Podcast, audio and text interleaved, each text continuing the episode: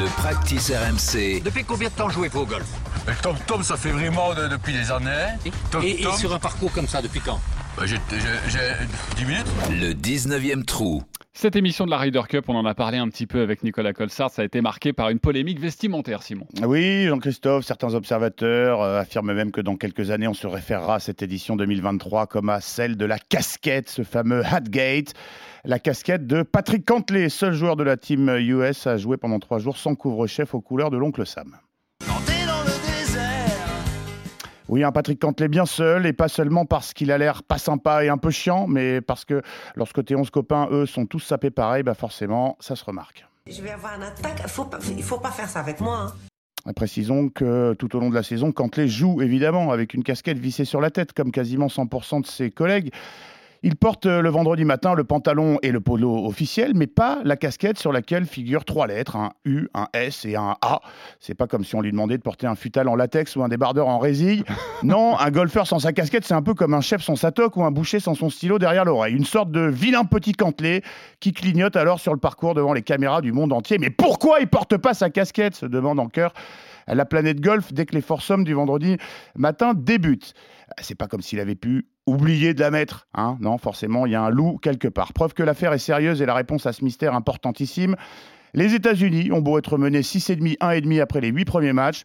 On continue de se demander pourquoi Patoche ne porte pas sa fucking casquette. Enfin, tout le monde, euh, sauf Fabien, qui est alors en train d'essayer de traverser la frontière franco-espagnole, planqué dans le coffre d'une Fuego. Toi aussi, tu dis on va les fumer? Oui, les Américains vont fumer les Européens. Le samedi matin, alors qu'on vient de rattraper euh, Fabien in extremis à la Frontera, Jamie Weir, notre confrère de Sky Sports, balance une bombe.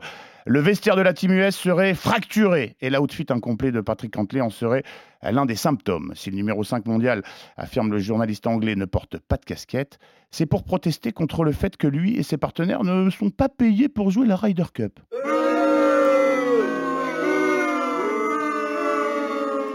Ah, attendez, attendez, attendez, ça, s'en- ça- ça s'entend quand même. euh, Patrick Canté, il a gagné que 10 millions de dollars en 2023, seulement 9 en 2022 et bon, à peine 7 en 2021, alors déconnez pas. On se pète les dents dessus. hein. Non, non, là, j'ai besoin d'un peu de pognon, alors j'aime autant vous dire qu'ils vont passer à la caisse, les pécores. Bah oui, mon patoche, y a pas de problème, moi je te soutiens, c'est honteux, pas de pépette, pas de casquette.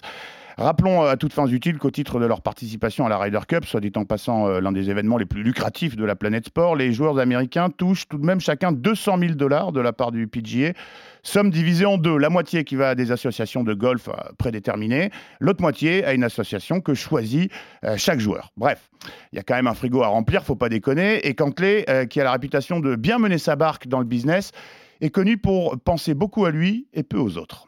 Quel est le défaut principal de Bernard Il est égoïste. Voilà, c'est malin ça. Le problème, c'est que face à l'ampleur que prend ce Hatgate dès le samedi matin, il faut éclaircir cette affaire au plus vite pour se reconcentrer sur le golf. Du coup, c'est version contre version contre version. Steve Sands, reporter pour NBC, prétend que Cantley lui aurait dit le vendredi matin en arrivant au tee, je cite, je porterai la casquette lorsque je serai payé pour la porter. Le tout en pointant du doigt Julius Mason, patron des relations publiques du PGA, présent lui aussi pas loin du tee numéro 1. Problème, malgré la victoire et la masterclass de Cantley en double samedi après-midi, la sauce est encore montée tout au long de la journée. Et on parle plus à Patoche de son look que de ses trois birdies d'affilée pour offrir un des cinq points et demi que compte son équipe avant les simples du dimanche. Alors c'est quoi cette histoire, mon Pat? lui demande-t-on à la sortie du 18. Réponse de Cantley, il n'y a pas d'histoire, c'est juste qu'elle ne va pas cette casquette, répond-il. Il ajoute en 2021 à Whistling Straits d'emporter déjà pas non plus, sous-entendu, et là, personne m'a fait chier. Le dimanche, après avoir remporté son simple face à Justin Rose, Cantley, interrogé par Sands, nie à nouveau en bloc les accusations de Jamie Weir, mais, mais, mais, il se concentre uniquement sur la prétendue fracture du vestiaire américain, pure invention selon lui. En revanche, pour les ronds et la casquette, pas de nouveau démenti. Et vu qu'il est l'un des seuls joueurs US à avoir tenu un peu la baraque de l'oncle Sam, on finit par lui foutre la paix. Version officielle en bandoulière, la casquette ne lui allait tout simplement pas, faut pas chercher plus loin. Tu vas t'arrêter de te foutre de ma gueule maintenant Deux poncifs pour terminer cette enquête. Affaire à suivre, car il n'y a pas de fumée sans feu. Pour ma part, la seule histoire de casquette que je retiendrai, c'est celle que Max Homa a enlevée avant que son chip ne rentre pour aller saluer son adversaire alors que la balle roule encore sur le green. C'est ça la classe américaine, et j'ai envie de dire chapeau bas. Merci Simon Dutin. Nicolas Colsart, euh, un petit mot là-dessus. Est-ce que tu as trouvé ça ridicule, cette polémique de la casquette? Tout d'abord, euh, le Simon fait ça très bien. Canon, hein. Merci, c'est sympa. Alors, bravo. Euh, alors, euh, non, en fait, il, il a extrêmement bien réagi tout au long de la semaine, parce qu'évidemment, une fois que le public s'empare d'une info comme ça, euh, ça, peut, ça peut être un peu déroutant, quoi. Mais il a super bien réagi. Le truc que moi je trouve aberrant, c'est que, admettons, allez, dans le doute, on va dire qu'il a vraiment une casquette où ils n'arrivent pas à lui faire une casquette qui va, il passe vraiment pour des cons, quoi. Hmm. Je sais pas quoi. On est quand même en équipe de Ryder Cup américaine, le pays de la casquette de golf, et on n'arrive pas à trouver une casquette qui va à Cantley. Faut arrêter de prendre les gens pour des cons, quoi.